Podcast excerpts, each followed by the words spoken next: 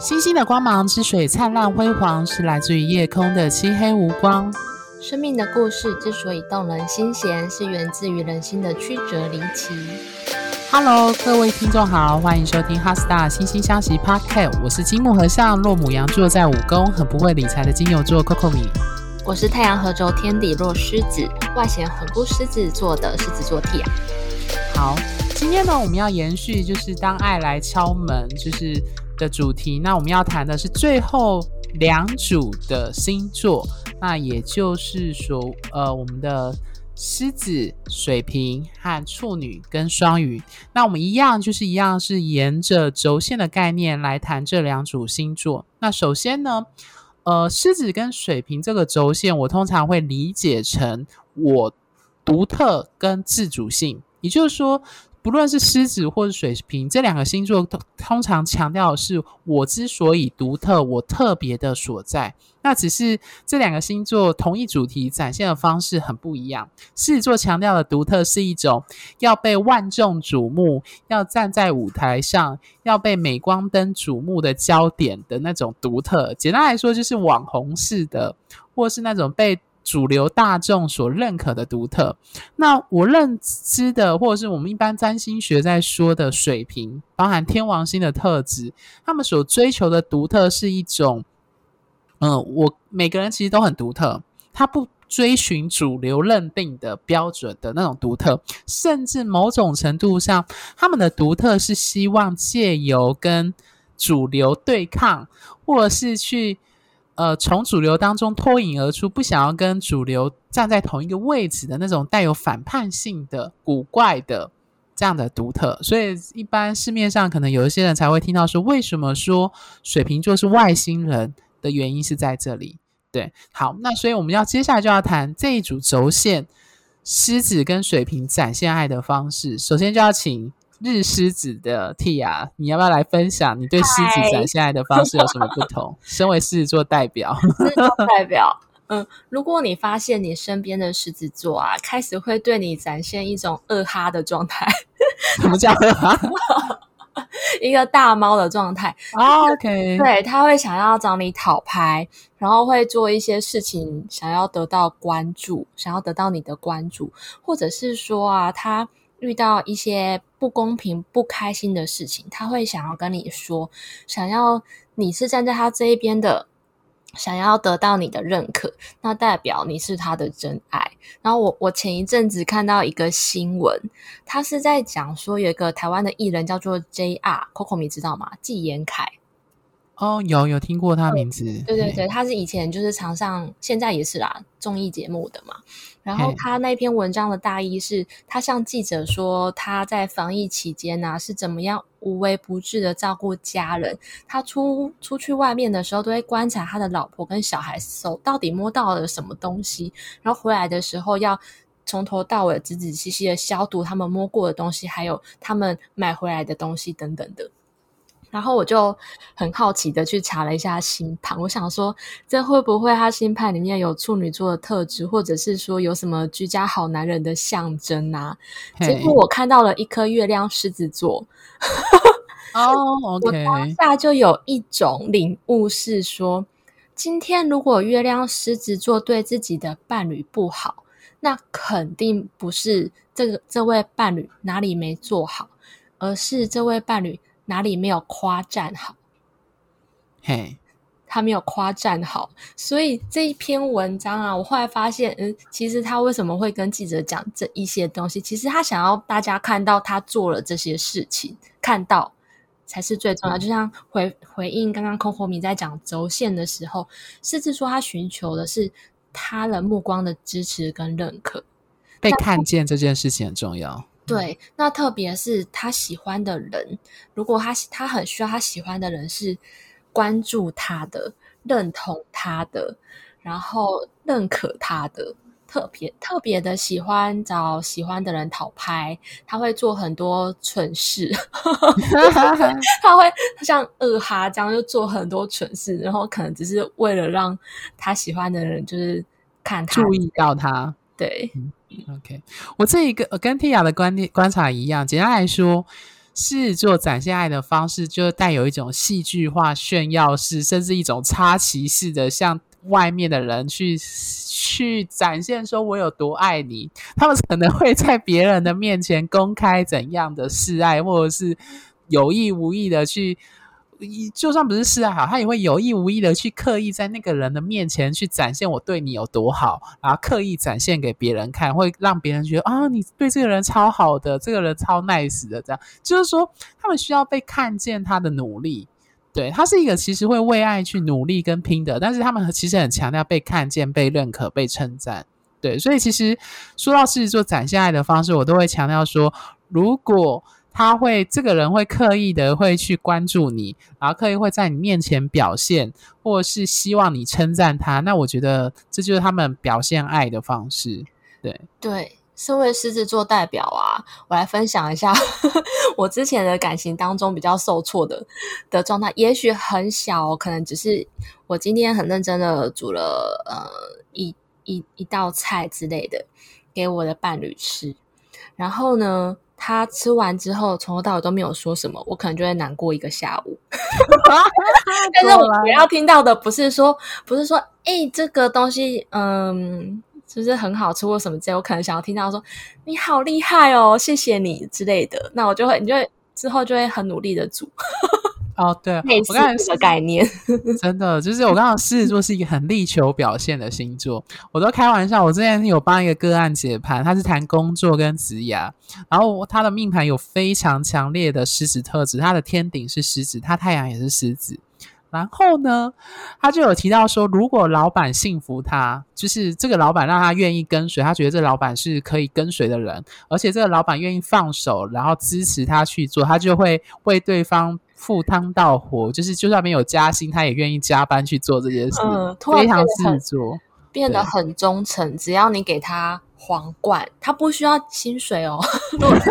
做助理，给他舞台。对，金牛座纯座就会说他需要，他要加薪。你只要给他皇冠、奖牌、奖杯，什么什么第一名、销售冠军等等的，他就会赴汤蹈火，在所不辞，展现他非常非常大的一个忠诚度，还有他很有魅力的地方。对。对嗯，我觉得这就是嗯，不过不过反过来说，一旦当他们感觉到那个灰心丧志或者是怎样这样，你就会发现这个狮子的毛整个就整个缩水，变成一只猫咪这样子。对，完全失去光芒。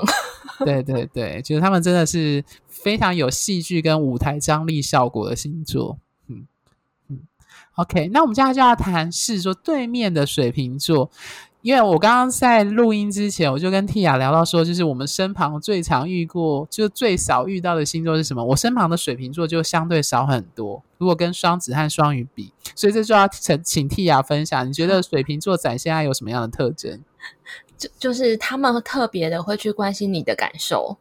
通因为水、哦、怎么说？水瓶座的朋友通常很多。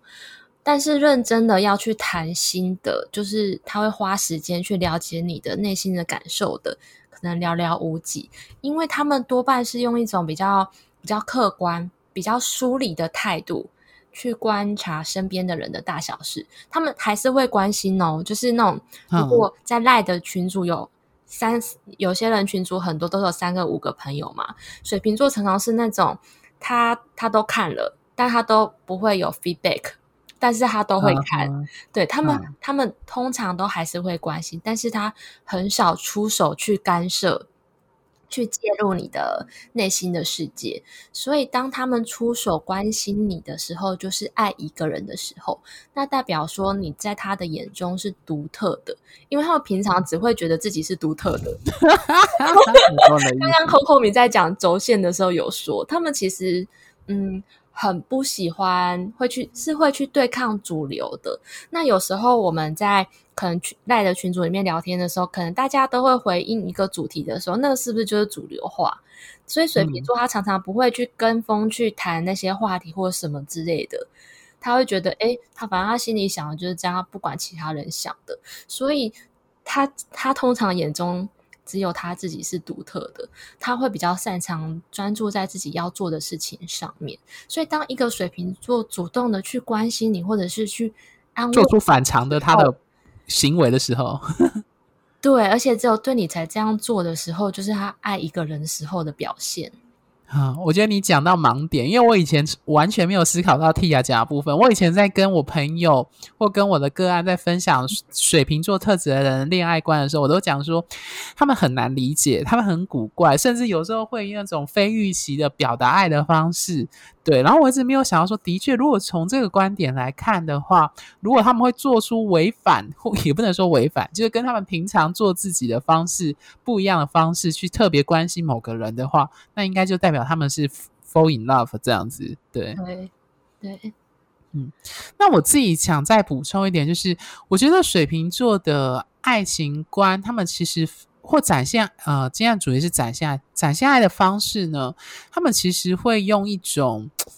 呃，你可以说特立独行，或者是他们非常，你也可以说是别出心裁的方式去表现。也就是说，他们其实不太会去跟风。刚刚我们有一直提到，他们不会像主流的方式去跟风，所以他们也许会找到一种很不一样的方式去表达爱，或者是比如说以告白这个行为来举例。对，我常常觉得，就是水瓶，我我之前曾经有一个朋友分享过，她说她跟她男友，她男友是水瓶座，她说她男友的告白是在一个非常奇怪的状态下就告白的。他们那时候是去好像是国庆烟火吧，然后在就两个人在一大群人当中，然后在就是大家人挤人，然后在看烟火这样子，然后他就好像他就提到说，就是啊，未来之后明年后年怎样怎样，要不要就是呃。就聊到说哦，很好看啊，明年也要来啊。然后你知道他那水瓶座的那时候还不是男友，就是告白那一瞬间就说哦，好啊，我们明年在一起，就是用呃，就好，他好像说一起用男女朋友的身份来，而且那时候他讲的口气非常的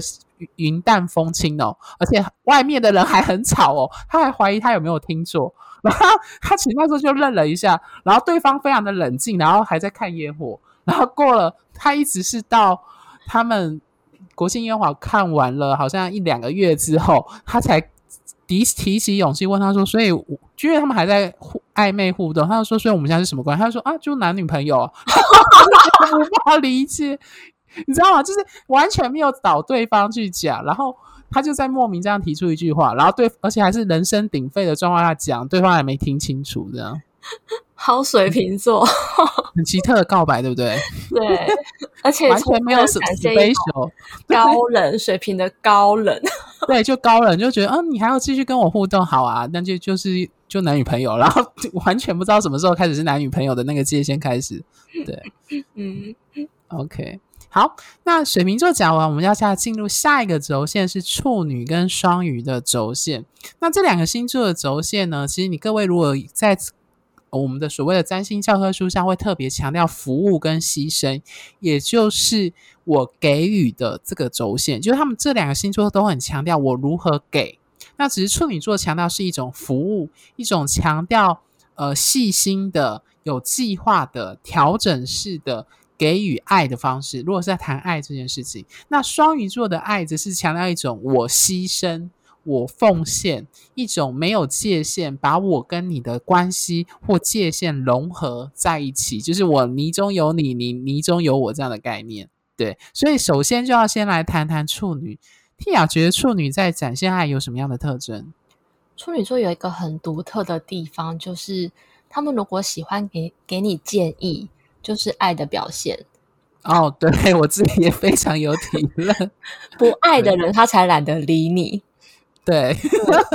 我我会有这个很深刻的体悟，是因为我们在疫情期间啊，然后一起练舞的同伴们，然后因为我们在疫情之之前都会去舞蹈教室练舞嘛，那疫情期间就不能拿，只能在自己家里，所以我们会上传自己练习舞蹈动作的影片在群组的记事本里面。然后有一个，其中有一个处女座的朋友，他跟我很要好，他。几乎只会对我的影片给予建议哦，就是说，哎，你这边的动作其实是要在第几拍转圈之类的，点点点，oh. 对这些这些细节。那不了解的人会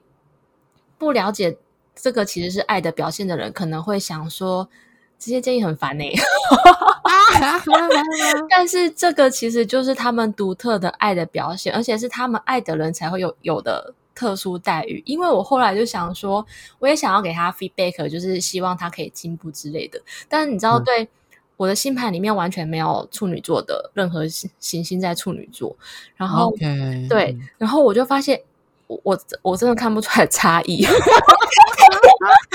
就是我们我虽然他他就是很厉害的，可以给我这样的回馈，然后的确因为他的回馈，我的舞蹈动作在后来的影片当中也也开始有很大的进步。然后当我理解这件事情之后，我也想要回馈给他，因为我们一直提到说，如果一个人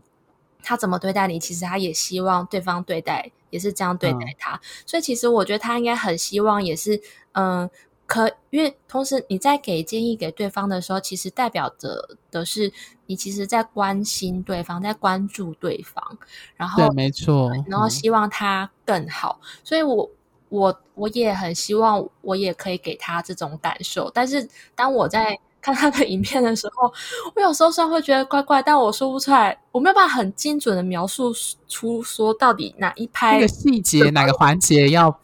更正或更好，对不对？对，然后我就 觉得小小的对不起这个处女座的朋友。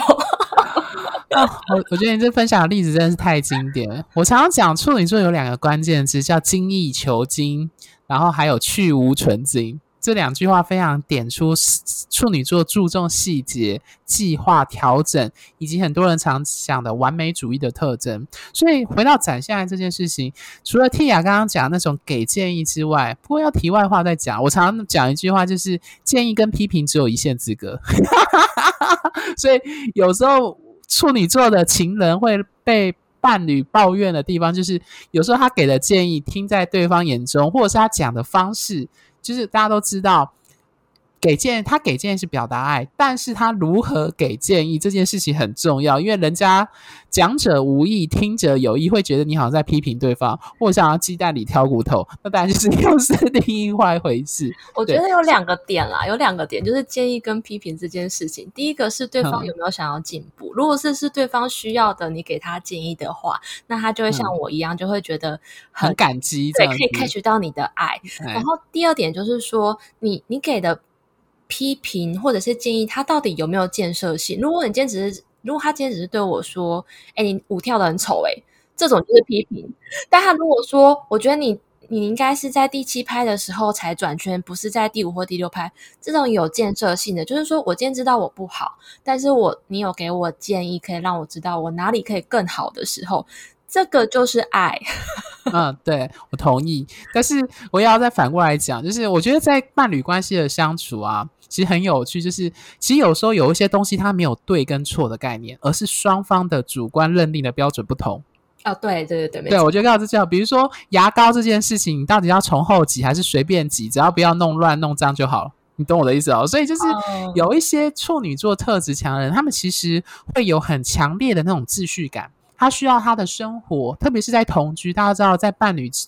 伴侣最大的挑战，其中一件事就是住在一起这件事情，这真的是会挑战双方对于生活或价值观，还有那种生活作息、卫生习惯等等的。对，那我自己遇过的朋友会抱怨处女座伴侣是，他们会觉得处女座伴侣很啰嗦，就是他们会觉得这件事情又没差，可是处女座就会一直要求要你要去订正、去改变。对，所以我就觉得很有趣，就是所以反过来说啦，就是如果当今天你的处女座伴侣就是已经完全都不理你，或者是也不会给你建议，你就要去，你就要怀疑他，合理怀疑他可能已经不爱你这样子。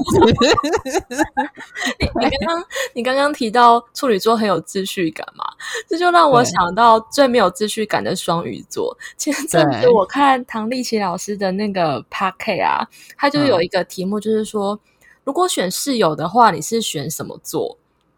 嗯，你要选很有秩序感的处女，还是很没秩序感的双鱼？我应该会选双鱼吧。我会选处女哎，可是前提是要他可以帮你整理你的房间，而不是去指示你整理你的房间。可是，可是我觉得处女座至少他会把他自己整理好。可是双鱼座他可能会把他的东西蔓延到你的房间里，这很可怕。我认识几个月双鱼的人，他们的房间真的还蛮乱的，是不是？对，可是他们会通常会保有某个空间是可以很正常的作息的环境。可是他们是乱，但是不一定是脏。嗯，我觉得乱跟脏不太一样啊。对，嗯嗯、好，还是要拉回来。所以回到展现爱这件事情，我觉得处女座展现爱的方式就是给建议，或者是他会希望帮助哦。还有另外一个关键词叫服务。呃，我认识的几个。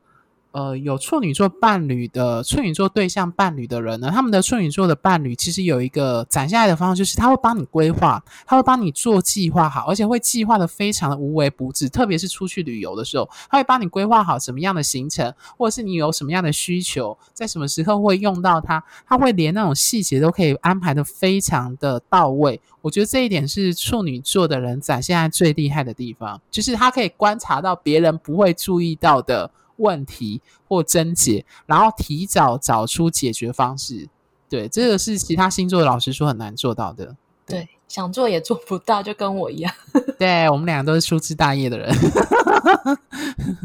OK，好，那我们就要讲，然后刚刚 Tia 觉得不想要跟他当室友的双鱼座，你觉得双鱼座会展现什么样的爱的方式？嗯，我刚刚不是说他们会把东西蔓延到你房间里吗？嗯，很喜欢分享。对他们爱的人，所有的事情，那种，嗯、呃，不管他发生了什么事情，他有什么好的，他都是坏的，对，他都想要你们一起拥有，不分你我的感觉。如果你发现你身边的双鱼座，他有什么东西，他也不管对方喜不喜欢哦，他都想要跟给对方看，想要跟对方说，或者是说，假设他是一个，嗯、呃，就是工程师好了，可能他写。软体写程式很厉害，他也知道你其实不懂程式，他就拉着你，然后巴拉巴拉说：“诶，你看这个怎样怎样就是怎样，然后这个大数据的系统多么厉害，点点点点点，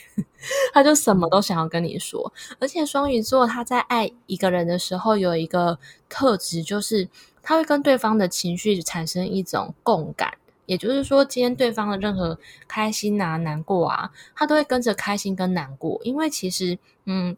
我自己在解盘的时候啊，如果遇到是双鱼座的个案的话，他们其实都会常常遇到那种会把别人的问题揽在自己身上，把伴侣的问题揽在自己身上，所以他们会变成，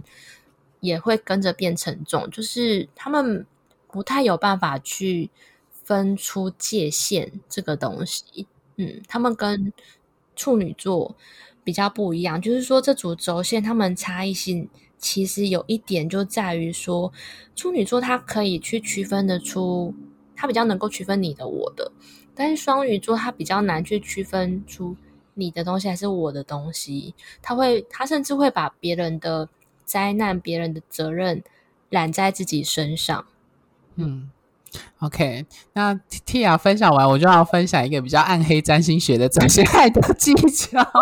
我自己对双鱼座的观察就是，嗯哼，他们如何展现爱呢？就是有一种测试的方方法，就是他们通常心很软，对他们在意的人或关系。所以，所以你如果要感觉他有没有爱你，或是他有没有展现爱，往往他们会奉献他们有的东西给对方。如果是正向的双鱼，他们通常有这种特征，或者是呃伴侣，如果这样讲有点坏，就是伴侣可能有一点，也不能说占便宜，就是会想要希望更要求对方的时候，通常双鱼座特质强的人，他们很难拒绝别人。如果他是爱一个人的话，可是我讲其他星座未必哦，就是有一些星座他可能还是会有一些界限。当然，你可以说大家在爱情当中多少是盲目的，的这的确是事实。但是我觉得双鱼座这个星座特质强的人，他们这一方面的状况会更明显，就是更为盲目这样子。就是 我遇过遇过有一些人甚至会被诈骗的，就是他可能是有明显的双鱼或海王星特质，或者是就像刚刚 Tia 说的，就是他把别人的苦难。揽在自己身上，好像变成是要他去替别人去解决这样子，或者是他们很容易牺牲到拯救跟被拯救的状况，在伴侣关系。对，哦，对，嗯，我自己观察到就是。职场上啊，最容易被凹工作的就都是双鱼座的。对，某方面来说是。对，他们很难去拒绝，或者是说他会觉得，哎，好像如果我拒绝了主管给的这个工作，这个工作就会掉掉到别人身上，会害到别人。嗯，所以他们某方面还蛮心软，这样。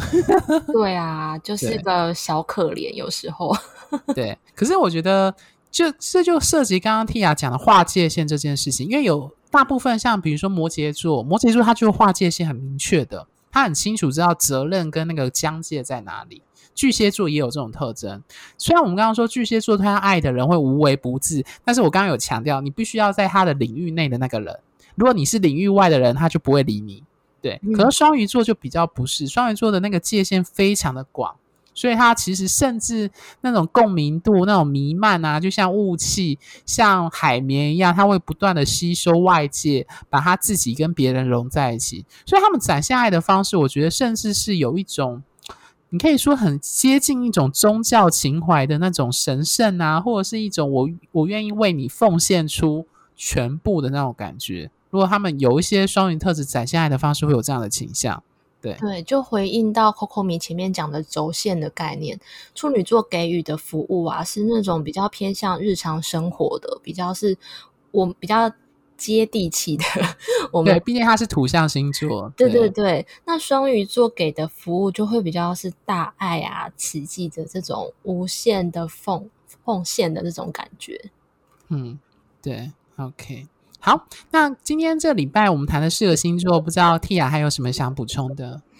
嗯，欢迎大家把你们的故事跟我们说，告诉我们我们还没有发现的，就是这十二个星座爱一个人时候的暗黑面。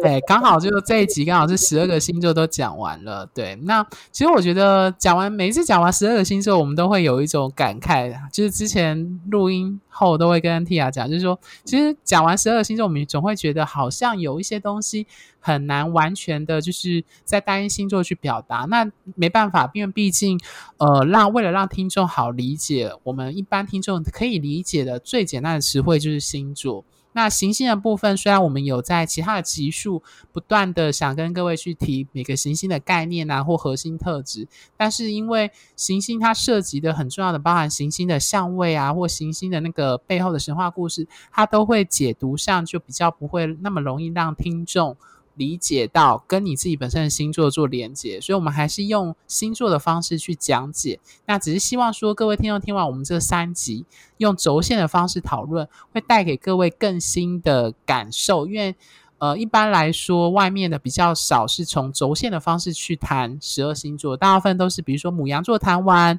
就谈金牛座，然后就谈双子座这样子。那我们希望用这样的安排，能够让各位看到占星学更有趣。或它的象征系统，所谓更特别的地方，就是一般市面上只看到依照黄道十二宫的顺序去讲的方式是不太一样的地方。对，